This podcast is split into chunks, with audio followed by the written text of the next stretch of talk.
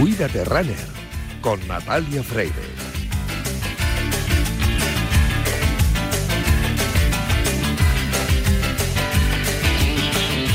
Según el estudio realizado por Strava, las mujeres realizan un 29% menos de actividad física que los hombres en España, midiendo el tiempo de actividad registrada.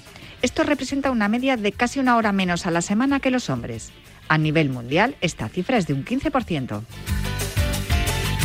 Esta diferencia tiende a aumentar los fines de semana en España, donde las mujeres realizan un 48% menos de actividad física que los hombres. Se trata del país del estudio con más diferencias de tiempo activo entre mujeres y hombres durante los fines de semana. En el Reino Unido, por ejemplo, la diferencia es solo del 5%.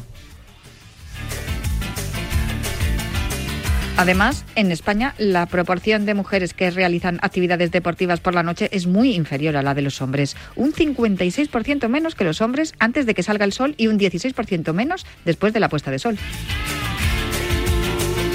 Los datos indican que, en cuanto al tipo de actividades, las mujeres lideran la actividad walk, y es que las mujeres españolas en Strava tienden a cargar un 65% más de actividades de caminar que los hombres. Sara Baceiredo, creadora de contenido en el ámbito del deporte y de la moda, en colaboración con Strava, quiere invitar por estas razones a más mujeres a poner en marcha una rutina de actividad física en sus vidas. Por eso han creado el reto 21 días para ti, un reto deportivo que invita al mayor número posible de personas a realizar 7 horas de actividad física entre el 8 y el 28 de marzo, 20 minutos cada día. Según el psicólogo William James, hacer una acción durante 21 días de forma consecutiva es lo que necesitas para hacer de ella un hábito. Por eso, y teniendo en cuenta que se acerca el 8 de marzo, os invitamos a todos, pero en especial a las mujeres, a participar en este reto y convertirlo en un hábito saludable, que es la razón por la que cada viernes te decimos aquí, cuídate, runner.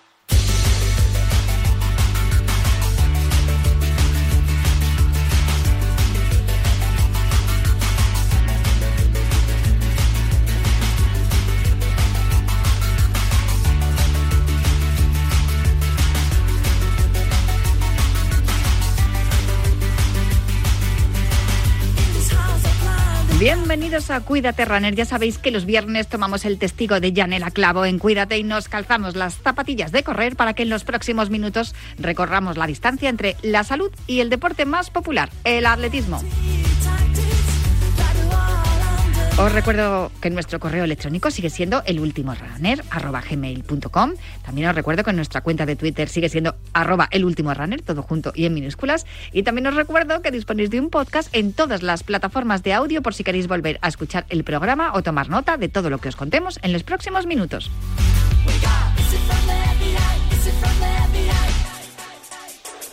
A los mandos técnicos haciendo que todo suene a la perfección me acompaña Daniel López Cantador y en producción veo por ahí a Quique Fernández que ya está poniendo el orden y el crono a esta carrera popular en forma de programa de radio que empieza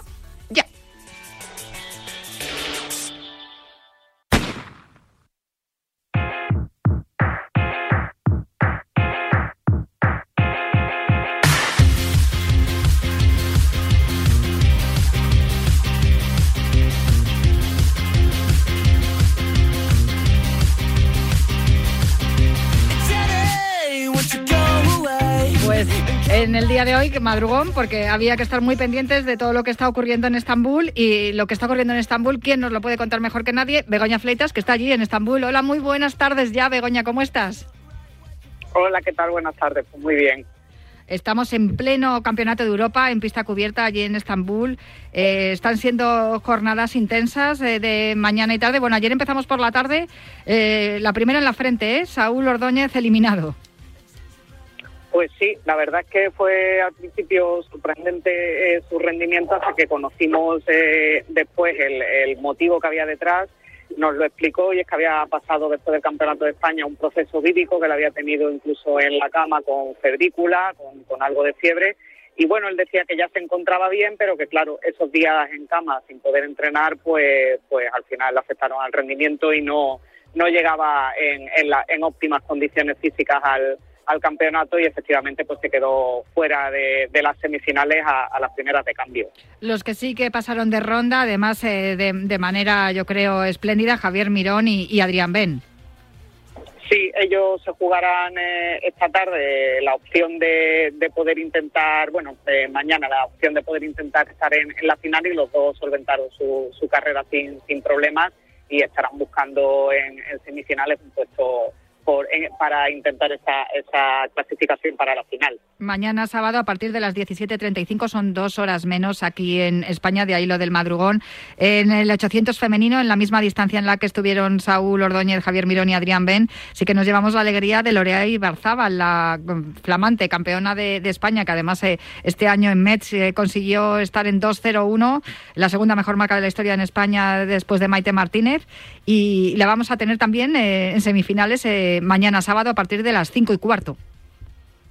Pues sí, hizo una carrera muy muy inteligente. Hubo un momento en el que sí que pareció que se quedaba eh, pues un poco en, el medio del grupo y con algún problema eh, táctico y un poco encerrada, pero después lo solventó muy bien y, bueno, eh, campeona de España hace hace unos días en, en Madrid y, y, bueno, rubricó ese estado de forma que, que tiene pasando a, semifinales y, la verdad es que es muy bien estuvo Lorea en, su prueba. Daniela García no consiguió pasar eh, como, como hizo hace dos años en Torun y las que sí que consiguieron pasar fueron las Martas, Marta Pérez y Marta García en, la clasificación de 3.000. Además yo creo que, que, bueno que le vamos a ver además esta tarde a, la, partir de las 6 y 18 y, y yo creo que con muy buenas sensaciones. No sé tú que las estás viendo allí si has podido hablar con las Martas.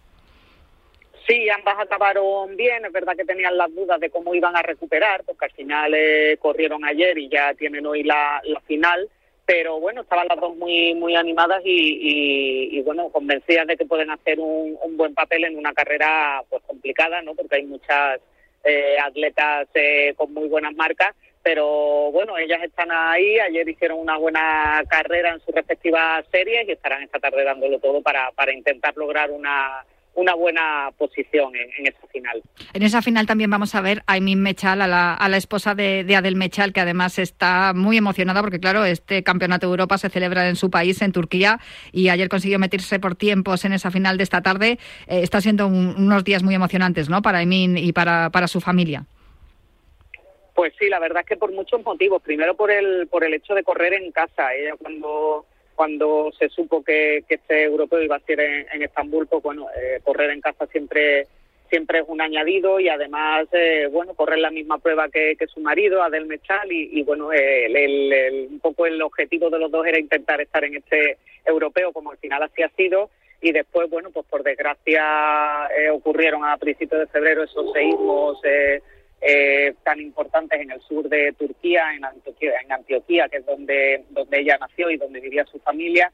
Y bueno, también han sido unas semanas especiales en ese sentido porque, bueno, porque su familia y sus amigos estaban allí. De hecho, hay varios primos eh, que fallecieron en esos terremotos. Ella ha tenido que estar muy pendiente de poder sacar a su familia de esa zona porque su padre y su hermano resultaron heridos en esos seísmos y es verdad que todo eso le ha impedido eh, rendir y poder entrenar eh, en condiciones, ¿no? Ella lo decía, lo comentaba de el otro día, que bueno, al final pues no había podido llegar en óptimas condiciones físicas, pero pese a todo, eh, ya con la familia en, en, Estambul en su casa y ya sabiendo que su familia más cercana está bien y se encuentra bien, pues claro, ayer fue muy especial conoció eh, que estaba en la final por, por tiempos y la verdad mm. es que pues, bueno, una alegría doble en ese sentido, ¿no? Correr en casa, poder estar en la final, que era el objetivo que se había marcado, poder correr también este campeonato en la misma prueba en la que la va a hacer su marido, que coinciden los dos compitiendo y bueno, muy especial al hacerlo en casa. Muy especial, sin duda, Yemin, que ya es un poco nuestra también. Yo creo que nos ha alegrado a todos verla esta tarde en la final y ojalá que disfrute y que también eh, pueda ser un bonito homenaje para, su familia y para todo el pueblo turco que tanto tan mal lo está pasando. Eh, otro homenaje muy bonito, el de Jesús Gómez también, que él consiguió pasar a, la final, que vamos a ver esta misma tarde también a las 18.40. Eh, un homenaje a, lo hablábamos la, semana pasada, ¿verdad? A, los, a los basas que fallecieron el pasado fin de semana. Pues sí, eh, llevaba Jesús ayer un crespón negro en, la camiseta en homenaje y en recuerdo a, Ángel Basas y a, su hijo. Eh, está muy presente, por supuesto, el, fisioterapeuta de, la Federación Española en, el recuerdo ¿no? de, todos los atletas españoles, pues porque bueno han vivido mucho tiempo eh, con él, junto a él, sobre todo en este tipo de, de campeonatos, ¿no? en los viajes y de hecho, bueno, la reunión de equipo del miércoles pues se rindió un homenaje a tanto a Ángel como, como a su hijo con un minuto de silencio de todo el equipo, una ovación y, bueno, yo creo que está en el recuerdo de, todos porque, bueno, Ángel iba a muchos de estos viajes para, para apoyar, para recuperar a los atletas después de, cada eliminatoria, de cada carrera. En cuanto tenía un problema físico, ahí él estaba como jefe de los servicios de, de fisioterapia de la federación y ayer Jesús, en ese sentido, pues quiso rendirle su, homenaje llevando un crespón negro en, la camiseta de la selección española. A Jesús le vamos a ver esta misma tarde, a partir de las 18.40 en la final de 1500. Al que no vamos a ver es al campeón de España, a Ignacio Fontes. Eh, una pena, que también hay días que los atletas tienen días y ayer no fue el de Fontes. Yo creo que tuvo un poco de despiste. Eh, sí, la cosa es que fue controlando bien toda la carrera y, y de hecho se le vio en los puestos delanteros y iba bien pero es verdad que, bueno, en este último cambio que a veces se, necesita, sobre todo en la última curva, encarando ya la recta, ahí normalmente eh, pues siempre hay un último cambio y, es verdad que ahí él notó que no tenía fuerza para ese último cambio y fue superado por los rivales y se quedó fuera. Entonces, bueno, él admitía que, que, que no se iba contento, claro, él quería estar en esa en esa final, pero, pero bueno, esta vez no ha podido ser y bueno, sí que reconoció que, que había ido bien durante toda la carrera, pero que en ese último momento en el que tenía que, realizar ese cambio para, para poder certificar la clasificación a la final, pues no, no lo tuvo y, y ahí en ese sentido pues sus rivales fueron mejores. Ayer tampoco consiguió el pase a la final Belento y Mil. Lo mismo ha ocurrido esta mañana con Iker Arochena, que no, no ha conseguido pasar en, longitud, que sí que lo ha hecho Jaime Guerra de manera, de manera espectacular. Muy contento estaba. Pues sí, estaba muy contento porque, porque bueno, es verdad que comenzó el concurso haciendo nulo, pero después hizo hizo un buen salto y como había varios atletas que tenían una marca aproximada a la suya, quiso realizar el, tercero y, en ese tercero voló hasta los 7.99 y la verdad es que muy bien, eh, se ha clasificado cuarto en esa calificación de, de longitud y estará en la final y bueno, ahí nos decía que intentando luchar por todo lo que lo que se pueda, pero la verdad es que muy buen debut de, Jaime Guerra. Desde luego, para disfrutarlo. Eh, hemos tenido pleno de chicas esta mañana. Esther Guerrero, Agueda Marqués y Yael Bestúe, muy bien las tres. Aguedita, vamos, tan contenta estaba. Esther Guerrero siempre es garantía y lo mismo ocurre con Yael. Y sin embargo, en los chicos en el 400, eh, que íbamos con muchas esperanzas y se nos ha tornado la cosa complicada. Oscar Usillo sí que va a estar en, en las semis, pero Iñaki Cañal y Manuel Guijarro no. Sí, la verdad es que esta mañana en el 400 ha pasado casi de todo lo que podía pasar y no podíamos esperar, la verdad, porque eh, Iñaki Cañal eh, eh, ha ganado su serie. O sea, es decir, él, él estaba en, en, semifinales, lo que pasa que, que, bueno, no ha calculado bien, él ha pensado que no que había dudas de si podía ser primero y perder esa plaza y demás. Bueno, la cosa es que llegando a meta ha hecho un sobreesfuerzo, ese sobreesfuerzo para lanzarse en meta. Ha terminado cayendo y al caer la mala suerte le ha llevado a, caer con el hombro y él lo decía en zona mixta, tal y como ha caído sobre el hombro ya sabía que sabía eh, que tenía algún problema en la clavícula, que se le había salido movido y que en ese momento ya sabía que se le acababa el europeo. Entonces claro, da mucha más rabia porque ha sido una, un incidente totalmente fortuito. Él en sí había ganado su carrera y estaba clasificado por semifinales, pero no va a poder correr porque de hecho ha salido con el brazo en cabecillo y ahora necesita recuperación.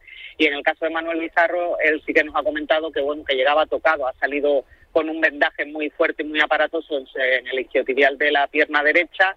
Se veía que, que estaba tocado y a medida que ha ido eh, desarrollándose la carrera, eso se ha confirmado porque no tenía ningún cambio ni, ni, ni, ha, ni ha podido eh, correr eh, en óptimas condiciones y admitía que bueno que llevaba varios días ese tocado de liquio después de la reunión de Madrid y que ha intentado con fisioterapia recuperarse todo lo posible, pero claro, a un campeonato de estas características tienes que llegar al 100% y si no, pues pasa factura.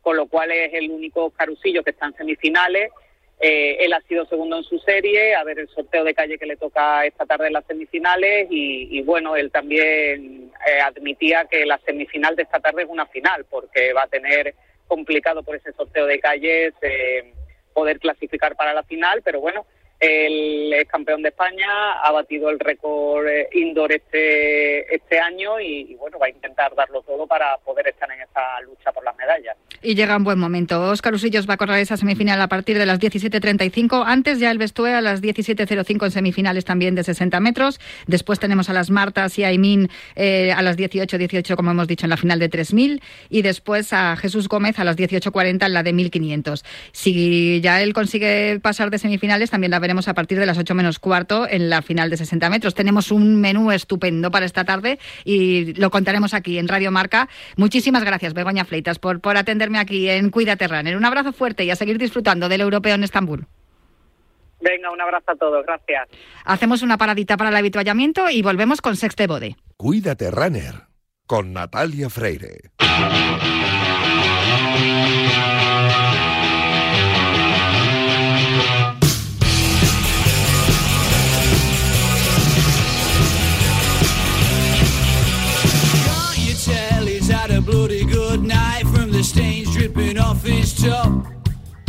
He's trying to text her while one eyes makes pretty all over the shop. There's gonna be a whole lot of trouble. Y cada semana cuando suena esta sintonía de los Raytons, este low live, ya sé que al otro lado del teléfono tengo a Sex de Bode, que además me viene muy bien hablar con él porque necesito su consejo. Muy buenas, Sex, ¿cómo estás?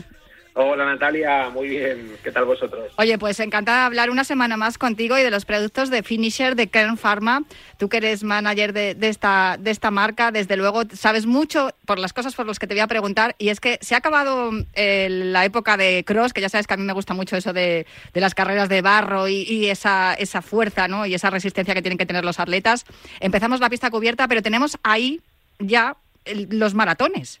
Los maratones, que son las pruebas en ruta más eh, largas, más duras y para mí las más difíciles. Y sin embargo, ah, algún día me tendré que plantear eh, correr un maratón. Para los que ya se lo plantean, por ejemplo, los que vayan a estar el próximo 19 de, este mes de marzo en Barcelona, seguramente que hay algunos productos que son muy recomendables. Y de esos te quería preguntar en, en estos días, especialmente porque vosotros vais a estar también en Barcelona, ¿verdad? El día 19. Sí, así es. Es nuestra primera maratón, digamos, del año. Eh, hemos estado recientemente en la media maratón de Barcelona y el día 19 de marzo, como bien dices, pues tenemos la, primera maratón, eh, maratón de Barcelona, en la cual llevamos ya colaborando pues eh, tres años y, bueno, aparte de ser patrocinadores, ofrecemos el, nuestro gel Finisher Endurance, que es el gel oficial de la carrera y el cual se encuentra en tres ayuntamientos y bueno, es una, una buena manera de que, de que todos los participantes pues puedan utilizar eh, ese puntito de energía con nuestros productos finisher. Y era precisamente por este endurance, este gel, por el que yo te quería preguntar en el día de hoy, porque a mí me llama la atención. Yo que soy corredora de 5 o 10 kilómetros, me planteo, porque muchas veces entrenando ya llego hasta los 15, a los 18, me planteo en algún momento llegar hasta los 42, pero claro, siempre cuando veo, cuando estamos narrando en la radio, estamos viendo, disfrutando de, la transmisión de, un maratón, veo que llegados a un punto kilométrico, los atletas eh, cogen unos sobrecitos y empiezan a tomarlos. Igual para los que hacemos distancias más cortas, 5 o 10, no son necesarios, pero todo lo que supere los 10 kilómetros ya está sometiendo al, cuerpo a, una, a un esfuerzo extra, ¿no? Y sin hablar ya de los que sobrepasan los 20 y ya llegar hasta los 42, como es la distancia en maratón. ¿Cuáles son los principales beneficios de este, de este gel endurance? A ver, yo te diría que lo, más importante siempre es, eh, tener claro que, que, la energía ¿no? en nuestros depósitos de glucógeno eh, variarán en función de, de, los, de, lo que tengamos almacenado, ¿no? De, si previamente la carrera hemos comido correctamente, ¿no? Entonces aquí lo que comentas de que a partir de los 10 kilómetros deberíamos ingerir pues eh, un gel, por ejemplo, pues eh, bueno, quiero también destacar esto, ¿no? Que eso depende evidentemente de lo que hayamos eh, comido antes. Si ponemos la, el ejemplo de que hemos comido bien, o sea, que hemos empezado a correr con la energía suficiente, a partir del kilómetro 10 o, a partir de los 45 minutos, un poco si lo hablamos a nivel de tiempo, deberíamos ingerir un gel, que en este caso eh, nuestro Finisher Endurance es un gel que nos aporta 20 gramos de azúcar, azúcar rápido y de efecto prolongado, que nos va a aportar eh, ese, esa energía para poder eh, seguir corriendo con, con, los mínimos necesarios. ¿no? Además, también el gel eh, tiene vitaminas del grupo B, que lo que hace es ayudarnos a disminuir el cansancio y la fatiga, y también la vitamina C, que es un ingrediente muy conocido, eh, aparte de antioxidante, pues también es un ingrediente muy bueno para utilizar en carrera, para ayudar también a la asimilación de los azúcares. Y esto es un formato hidrogel, ¿no? Es un gel que lleva también agua y esto hace que la, la tolerancia, la digestión sea muy buena porque no necesitamos beber agua después de tomarlo y es un formato pues eh, práctico, ¿no? Además el sabor es un sabor a limón, es un gel pues eh, sin gluten, sin lactosa, también es apto para veganos, por lo tanto es un gel, digamos, eh, apto para cualquier persona que, que esté corriendo en el maratón y, y quiera pues un aporte energético durante la carrera. Y además es que se puede tomar mientras corres, que yo es algo que siempre me ha llamado mucho la atención porque yo soy incapaz cuando voy en carrera beber agua me cuesta muchísimo porque digo me voy a atragantar. Bien es cierto que con las distancias que yo que yo suelo correr pues no es necesario tampoco una hidratación, pero claro los estudios que indican que a partir del kilómetro 30 ya estás sometiendo a al cuerpo a un, a un esfuerzo que no está acostumbrado, eh, esto es necesario por decirlo de algún modo, ¿no? El, el ingerir algún gel porque si no la deshidratación es grandísima. Y puedes hacerlo mientras corres, que a mí es lo que más me gusta, que claro, yo veo a los atletas que abren el sobrecito y ahí ingieren el, no sé cuánta cantidad es, pero es pequeña, ¿no, Sesc? Sí, a ver, eh, eh lo, importante es ingerir los hidratos. Eh, lo que pasa que, lógicamente, corriendo, eh, pues comer sólido es más complicado, ¿no? Por eso un poco el, el formato gel es el más recomendado. Lógicamente, si fuéramos en bici, pues podríamos eh, tomar también una barrita o comer algo más sólido, ¿no? Pero yo digo que, el gel siempre es un poco el producto más recomendado corriendo por el formato, ¿no? En nuestro caso estamos hablando de 20 gramos de, azúcar, de hidratos de carbono, eh, que es un poco la cantidad eh, óptima para ir tomando durante la carrera, siempre que vayamos a un ritmo pues estable, ¿no? Que suele ser lo habitual en, running, y en este caso, pues el, lo que comentaba antes, ¿no? El formato hidrogel, que quiere decir pues que está mezclado con agua, facilita la toma. Eh, entonces eh, la digestión es mucho más rápida, la asimilamos eh, prácticamente de inmediato y la energía pues la, la, llevamos a donde queremos de manera rápida.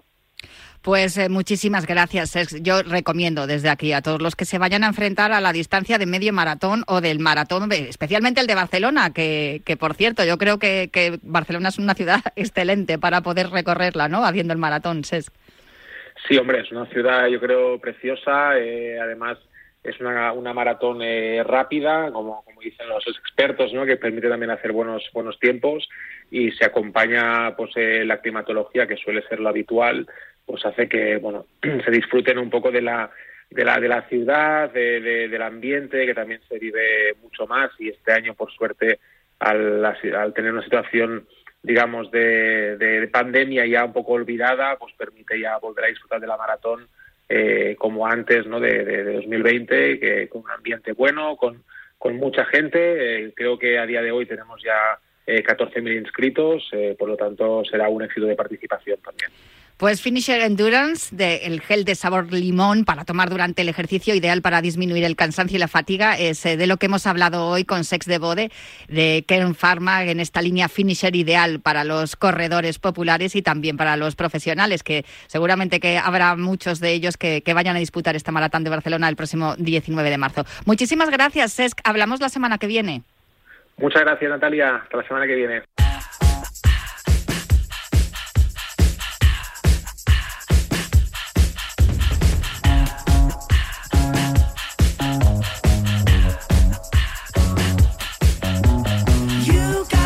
Y un poquito antes de esa maratón de Barcelona, bueno, un poquito después, mejor dicho, porque antes es la maratón de Barcelona el día 19 de marzo, pues el día 1 de abril se va a celebrar la sexta edición del Santa Eularia Ibiza Maratón, una prueba que ya ha superado los 3.000 inscritos y son deportistas llegados de todo el mundo con un objetivo común, descubrir el espíritu Radanfil en la isla mágica. Un año más en Santa Eularia, eh, en, la Santa Eularia Ibiza Maratón, va a aterrizar en Ibiza para poner en escena una experiencia completa para los amantes del deporte.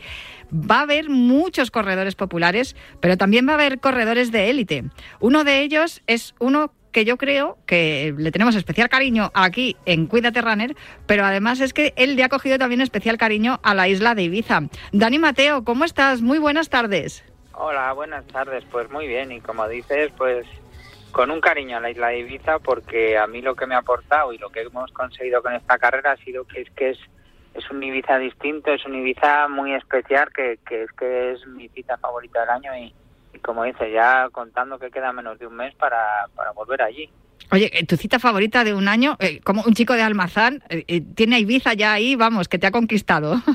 Sí, sí, porque es que la verdad que esto había estado en Ibiza otras veces, pero gracias a la carrera es lo que he conocido, que es que es muy especial, es que en Ibiza hay pinares, como decías tú, como en Almazán, en, Ibiza tienes eso, tienes pinar, tienes monte, tienes caminos y luego pues en la carrera yo creo que lo buscan muy bien porque llegas allí a, una zona que ves eh, Santa Eulalia, la bahía, el azul de, esa bahía que es un azul muy clarito, muy bonito y no sé, yo le tengo ese cariño especial porque como que reúne muchas cosas muy bonitas en 22 kilómetros, que es la prueba que he hecho yo los dos años. Si tienes todo junto, en esa distancia y luego pues ya pues aprovechas en la época que los hacen, que es que hacen la carrera, que es en Semana Santa, pues es una fecha muy buena para ya aprovechar ahí unos días con la familia, la verdad, que, que se puede un poco unificar todo. Desde luego, lo has clavado porque efectivamente ese 1 de abril ya estamos ahí en, la Semana Santa y sin duda se convierte Ibiza en un paraíso no solamente para, para poder correr, sino también para pasar unos días antes o después de, la carrera. Has apuntado muy bien también lo de las distancias porque esto es el Ibiza Maratón, pero hay otras distancias que, además de la, de la clásica de maratón son los 22 kilómetros y, y los 12 kilómetros. Tú me has comentado que has hecho las dos ediciones los 22 kilómetros. En esta edición también también vas a hacer los 22 o vas a hacer la, distancia completa? No, no, no. Eh, por el momento la idea es volver a los 22, a ver si poco a poco a mí me haría ilusión y me gustaría ir rebajando mi marca, ya que el circuito lo voy teniendo controlado.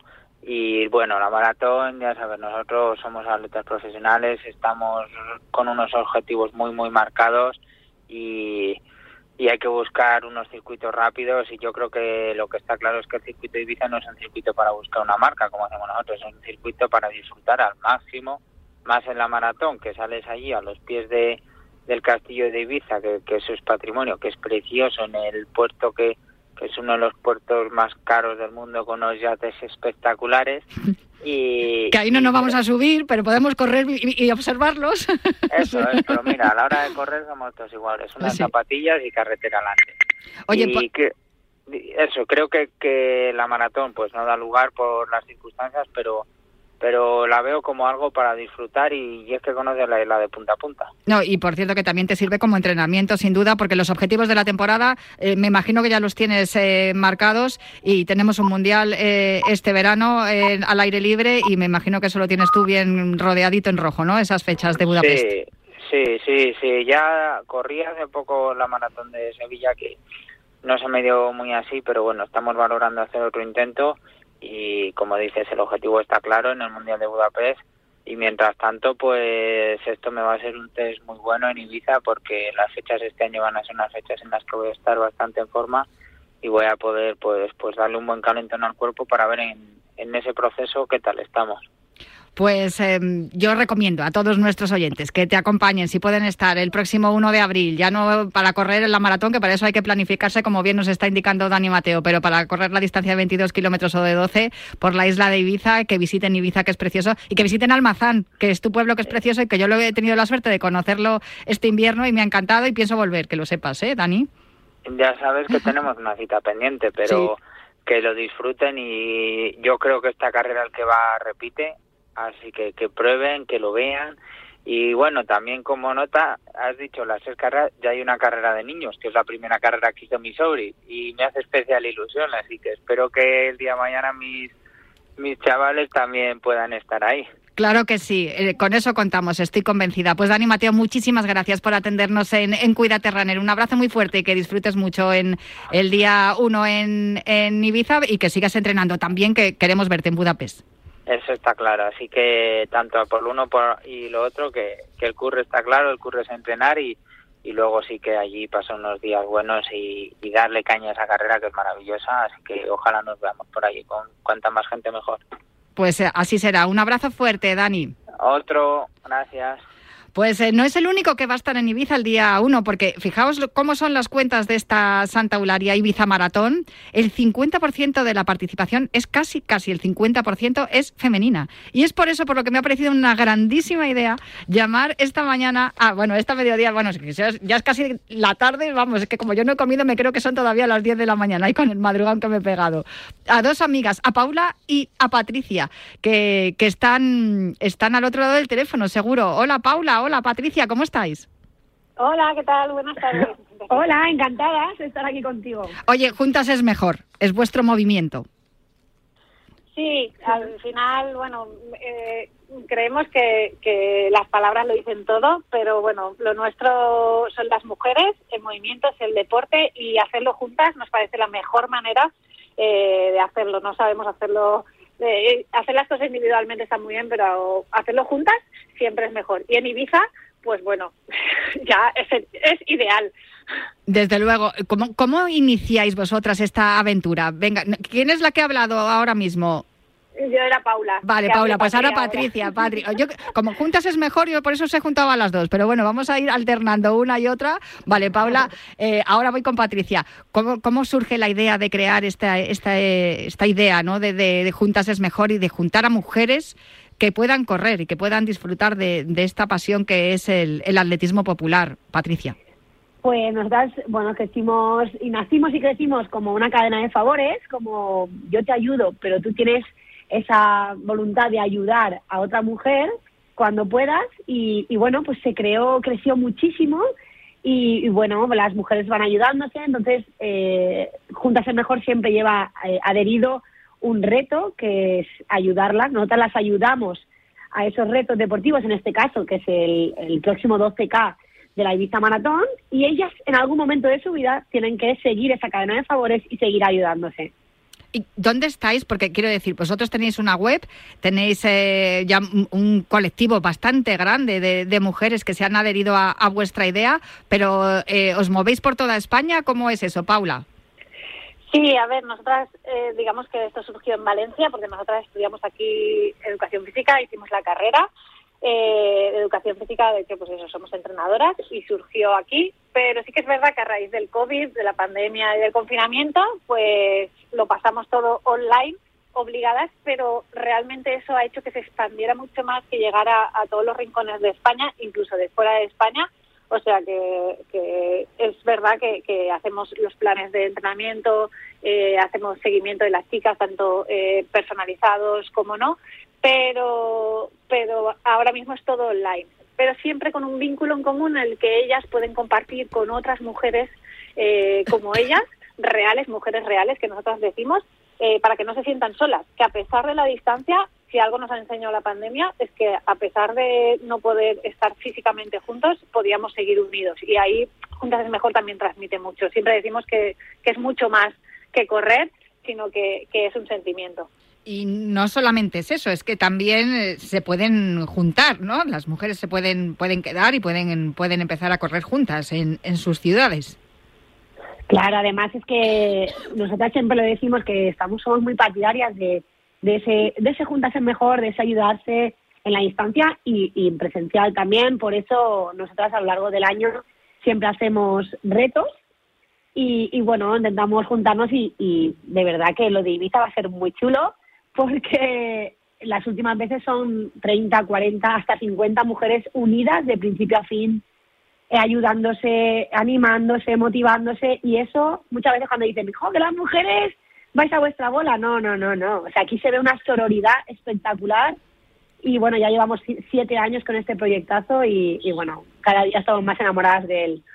Me viene perfectamente lo que acabas de comentar, precisamente porque mm, estamos en las vísperas del Día de la Mujer y todavía, lo he comentado al principio del programa, es las mujeres eh, realizamos menos actividad física que los hombres y sin embargo con grupos y con contenidos como el vuestro y con colectivos como el que vosotros habéis creado, Juntas es mejor, pues esto empieza a cambiar, ¿no? Y es por eso por lo que en esta edición de, de la Ibiza Maratón estamos muy cerquita de ese 50% de participación de hombres y mujeres.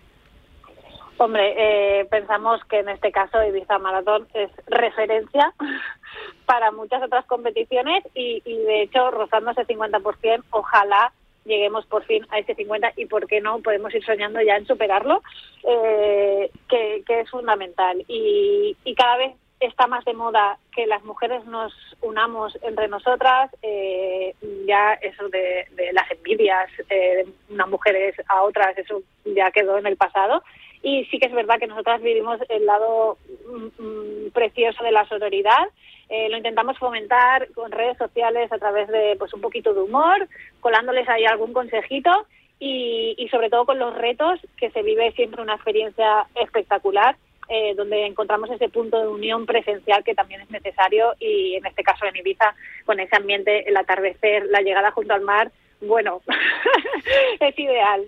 Desde luego. Eh, ¿Creéis que es ahí donde la igualdad, lo que estamos hablando de, de, los porcentajes entre hombres y mujeres y también esa solidaridad de la que estáis hablando, Paula y Patricia, es el mejor lugar donde, donde reconocerlo en la sociedad eh, a través del, del, deporte popular? Además, creemos que sí, creemos que el deporte mueve montañas, no solo a nivel deportivo en sí, sino a nivel de, de social.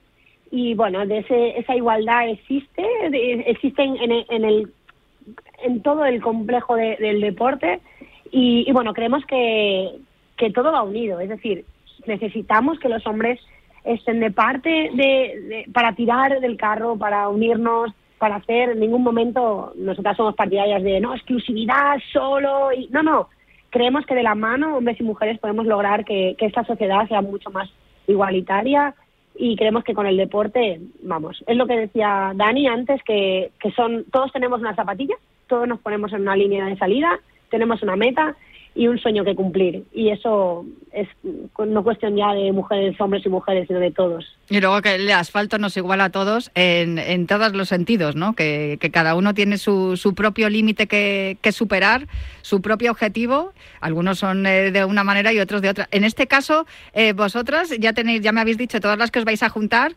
eh, cada una llegará con una marca, con un tiempo. Ah, pero tenéis algún objetivo así más deportivo, un poco más ambicioso. Paula, Patricia, cualquiera de las dos me da, me da lo mismo que me conteste. Eh, nuestro objetivo siempre es disfrutar.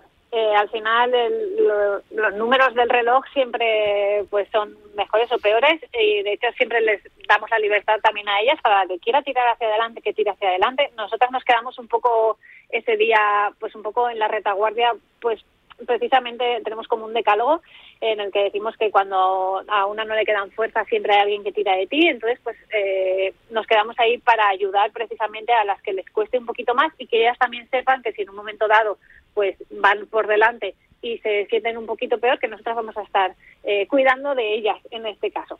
Así que objetivo disfrutar eh, de la experiencia, el run and feel, que, que, que para nosotras es, es tan chulo. Eh, 12 kilómetros junto al mar eh, con, ese, con esa llegada. Eh, no, es que no podemos mm, decir mucho más porque, lógicamente, mm, eh, convivir la experiencia, mm, eso para nosotras ya es la mejor marca que podamos conseguir. A ver, la Ibiza Maratón, como le decía Dani Mateo, no llegamos, pero para los 12 kilómetros de sobra. Juntosesmejor.org, info arroba juntosesmejor.org, por si queréis informaros de todo este movimiento que han puesto en marcha eh, Paula y Patricia. Muchísimas gracias a las dos por acompañarme esta tarde aquí en Cuídate Runner. Gracias por cuidarnos y por cuidar de las mujeres. Me quedo con esa reflexión también de que necesitamos hacerlo todos juntos, hombres y mujeres, para llegar a la igualdad y que disfrutéis muchísimo de aquí a un mesecito que vais a estar en Ibiza corriendo por ahí, por el por, por ese, ese paraíso que es la isla. Un abrazo fuerte a las dos. Un abrazo. Muchas gracias. gracias. Me encanta además hablar con mujeres que tienen iniciativa, que ponen en marcha proyectos, que los llevan a cabo y que los hacen crecer, como están haciendo Paula Patricia. Vamos a hablar con Dani Porro ahora mismo, porque lo que queremos es además correr con salud, que es por eso este programa se llama Cuídate Runner.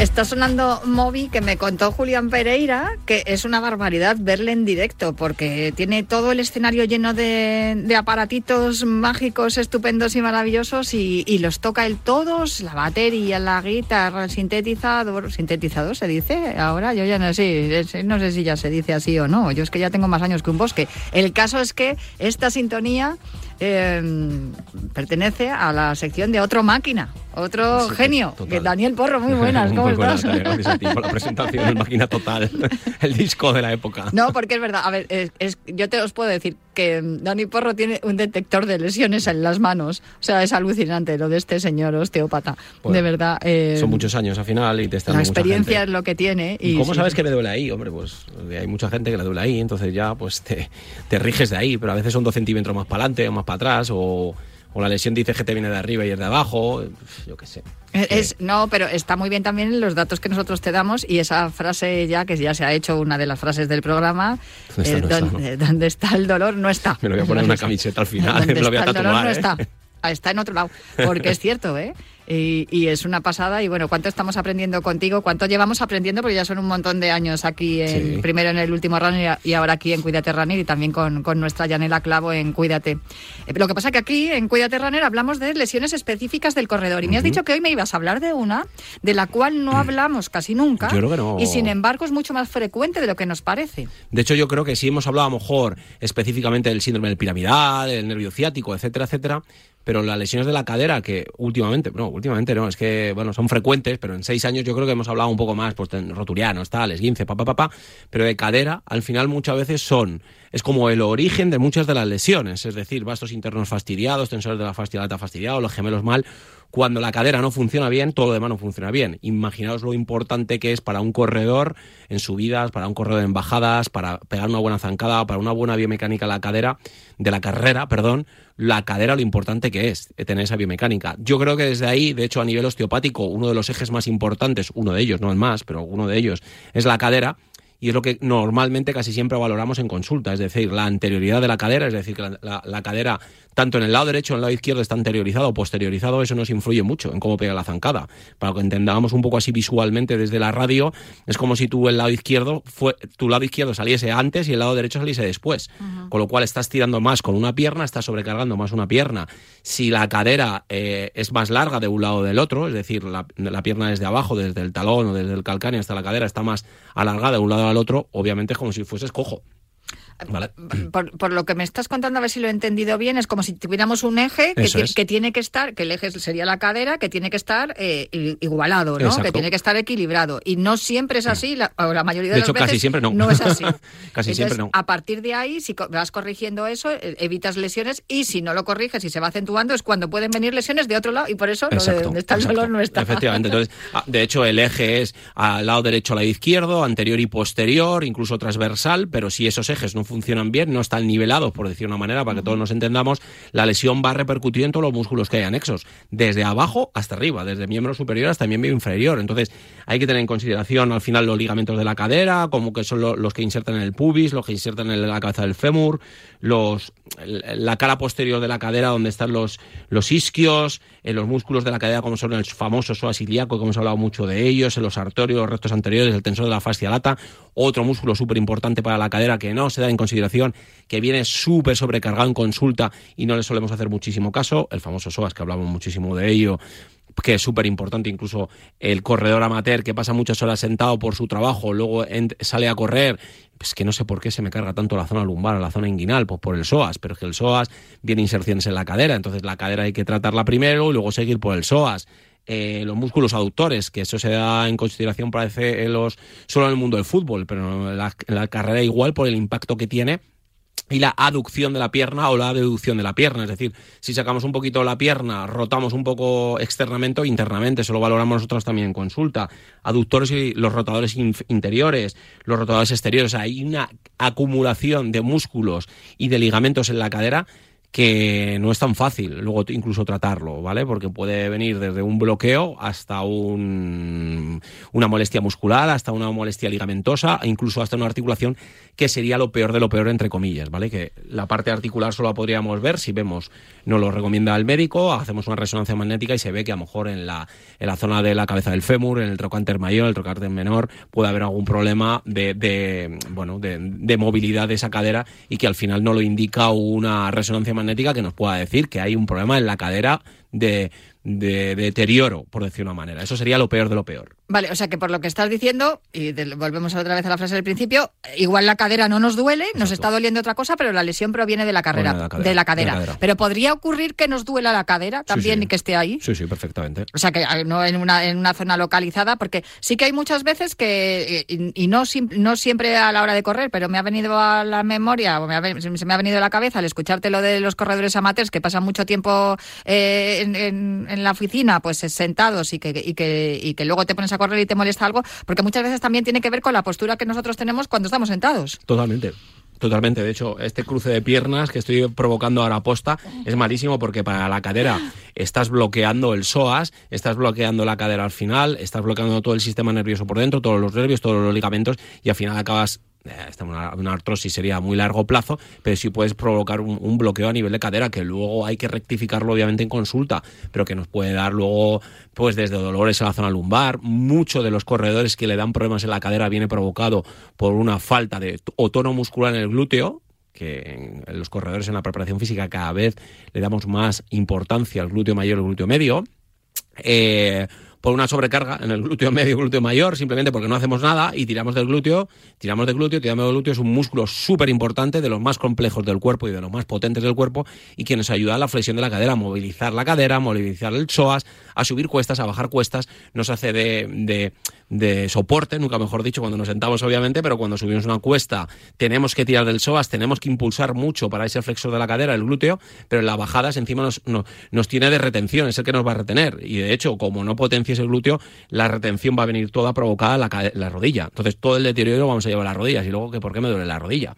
Pues entonces, señores y señoras, potenciemos la cadera con todo su entorno, femorales, isquios, aductores, psoas, glúteos, y si todo eso está fuerte, lo que muchas veces decimos en preparación física o incluso Franca también en el programa nos suele decir, que provoquemos una eh, masa muscular muy potente desde la cadera hasta todo, todo el tren superior y tren inferior para que luego empecemos a correr con cierto, con cierto, con buen ritmo y que sin lesiones, o por lo menos no mayores lesiones y cuando tengamos que meter más ritmos de cadera o más eh, cuestas, pues estemos preparados, la musculatura está preparada. En ocasiones vemos a los atletas de élite cuando acaban una carrera muy, pues no, hemos visto ahora que estamos con, terminando la época del cross, empieza la, pista cubierta y tal, pero vemos cuando les tratan los fisios después de haber hecho una carrera dura, que sí que les suelen hacer elevaciones de la zona de la cadera y les hacen, les movilizan así como digo, les están colocando los engranajes. Total. Sí, o, la elevación de la cadera, muchas veces le pides al paciente hacer el puente de hombro este típico que se hace en pilates, de eleva la pelvis arriba, sube la pelvis a ver qué pasa.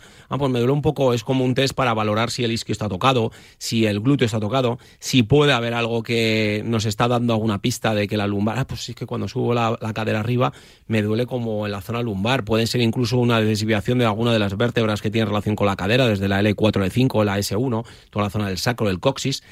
Todo eso nos va a dar muchísima pista. O sea, que es que la cadera es un eje para todo para todo. Es que tú ves cuando viene una persona y movilizas la cadera que ha tenido problemas en la carrera y cuando sale dice, me, la, me da la sensación de que me voy torcido. Digo, no, no, venías torcido y te vas colocado. Fíjate, ¿eh? Qué cosa. Incluso, no digo de mareos, pero uff, me voy como raro. Digo, claro, es que estaba pues la cadera por un lado, el glúteo tocado también por otro lado, las vértebras movilizadas en diferentes lados, encima no estaban decoaptadas, estaban con muchísima presión y la cadera anteriorizada. En cuanto tú lo mueves, ese eje es como, va, ¿qué ha pasado?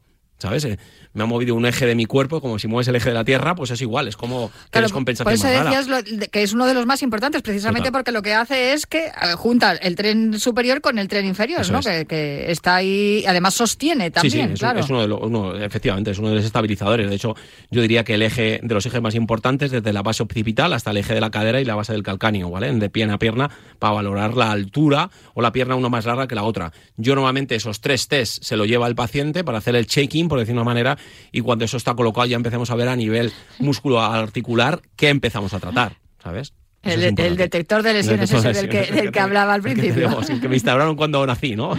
Sí, sí, sí, no, te lo instalaron ahí en las manos y ahí tienes tú el, detector de lesiones, sin duda, en, las manos. No, pero está muy bien. Eh, ¿cómo, cómo, podemos identificarla? O sea, que es, es difícil de identificar, ¿no? Intuyo que por lo que cuentas es, si tienes cualquier molestia, cuando vas al osteópata o vas al fisio, ellos te dicen, eh, pues oye, la lesión eh, comienza aquí, pero un corredor así no puede identificarla de una manera espontánea, digo. Es muy complicado porque dice, me duele el lateral de la cadera, puede ser el trocanter. De hecho, hay muchas lesiones que nos han pasado por, por, por desgracia, porque al final es muy importante que como terapeutas no tengamos el ego aquí arriba creyendo que vamos a mejorar la vida a todos los pacientes que pasan por la consulta. Quien crea esto es mentira y el terapeuta que lo crea es mentira también, ¿vale? Porque nos ha pasado que no podemos muchas veces, porque al final el protocolo tendría que ser acudir al médico, el médico nos diagnostica, nos da ese diagnóstico y el terapeuta al final acaba tratando y acaba viendo a ver de dónde, cómo puede ayudar al, cliente, ¿no? Al cliente final. Entonces es muy importante que haya un buen diagnóstico. Muchas veces hacemos al revés, acudimos al terapeuta, el terapeuta empieza a tocar por aquí, por acá, por acá.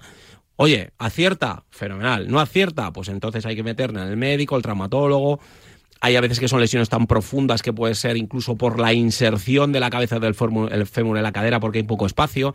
Entonces a veces incluso hay que operar, que son mínimas incisiones, que es una operación muy sencilla, pero que puede dar guerra mm. también en eso. Eso ya os digo que sería casi en el peor de los casos. Artrosis vamos a tener todos de cadera, obviamente, pero es importante también, que ahora me lo preguntarás, y qué hacer si, bueno, pues es una lesión de cadera. No vamos a decir algo específico, pero a nivel general, y es lo de siempre. No vamos a decir que es dejar de correr, pero la importancia que tiene en la carrera y en la cadera el meterle peso, cuando hago peso y estoy haciendo el, método de zampar, el de comer, no meterle peso más a tu cuerpo de lo habitual o de lo que no está preparado el cuerpo, porque encima le vas a meter mucho más peso a tu cadera y la densidad ósea de una cadera es muchísimo mayor y en el de la mujer más todavía, pesa más, ¿vale? Con lo cual hay que tener especial cuidado y ya sabemos que las mujeres encima tienden a ensanchar más de cadera, con lo cual puede ser un problema más conflictivo a nivel de cadera, pero es curioso que nos encontramos más problemas en cadera en hombres que en mujeres, por lo menos en mi caso en consulta. Puede tener que ver que somos más elásticas en ese sentido, no muscularmente, sino también en la, parte ósea, que nuestros, nuestros huesos son más blanditos. Sí, eso casi Que luego por eso tenemos los problemas de osteoporosis una vez que tenemos amenorrea, ¿no? Cuando llega la menopausia o cuando haya menorreas eh, provocadas por cualquier otra circunstancia. En pacientes de 60 años, de 60, 40, 50, 30, que la metodología de entrenamiento anterior era muy liviana, vamos a dejarlo con esa palabra, ese adjetivo era X, vamos a dejarlo así, la mujer eh, eh, hacía ejercicios de elasticidad y el hombre no hacía nada. Mm. Entonces, claro, eso se nota a largo plazo. Cuando ahora los hombres empiezan a hacer trabajos de elasticidad, a futuro se va a notar muchísimo mejor. Eh, también el parto en el caso de las mujeres, obviamente, es un, es un problema mayor a nivel de cadera. Si ha tenido un parto correcto, correcto, perdón, no, un parto bueno, entre comillas, pues vale, pero ya sabéis pues que el, el movimiento de la cadera en un parto es muy bestia, es muy, muy heavy, ¿no? Entonces, obviamente eso pues también penaliza más a la mujer que al hombre. Pero lo importante al final es meterle elasticidad a la cadera, meterle potencia a la cadera, cuando hablo de potencia, dentro de la potencia está la fuerza muscular en todos los músculos anexos, isquiotibiales, glúteos mayores, eh, la cadena neural laterales, isquios, cuádriceps, aductores, tensores de la fascia lata, todo eso, fortalecerlos, eh, que tengan elasticidad y movilizarlos, porque la gente no moviliza la cadera. Hay ejercicios de movilidad de cadera.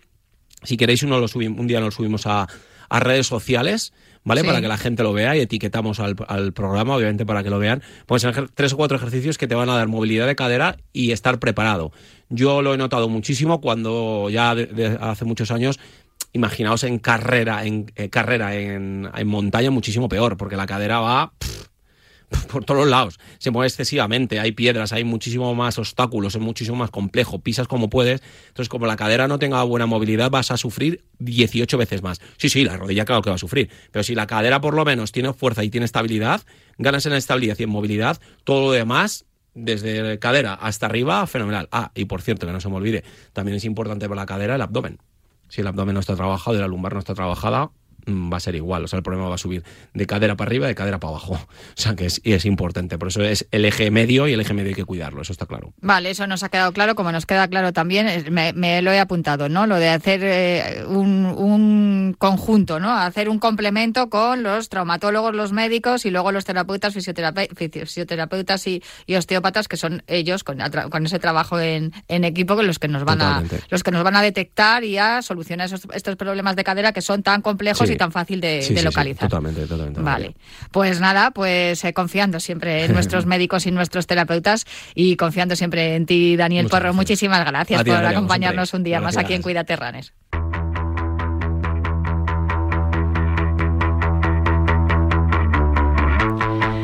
Pues cruzamos la meta de este programa eh, en forma de carrera popular y ya tengo por aquí a los pizarritas que están tomando posesión del estudio, así que yo me marcho, pero prometo volver el próximo viernes para seguir hablando aquí en Radio Marca de atletismo y vida saludable en Cuídate Runner. Hasta el viernes que viene.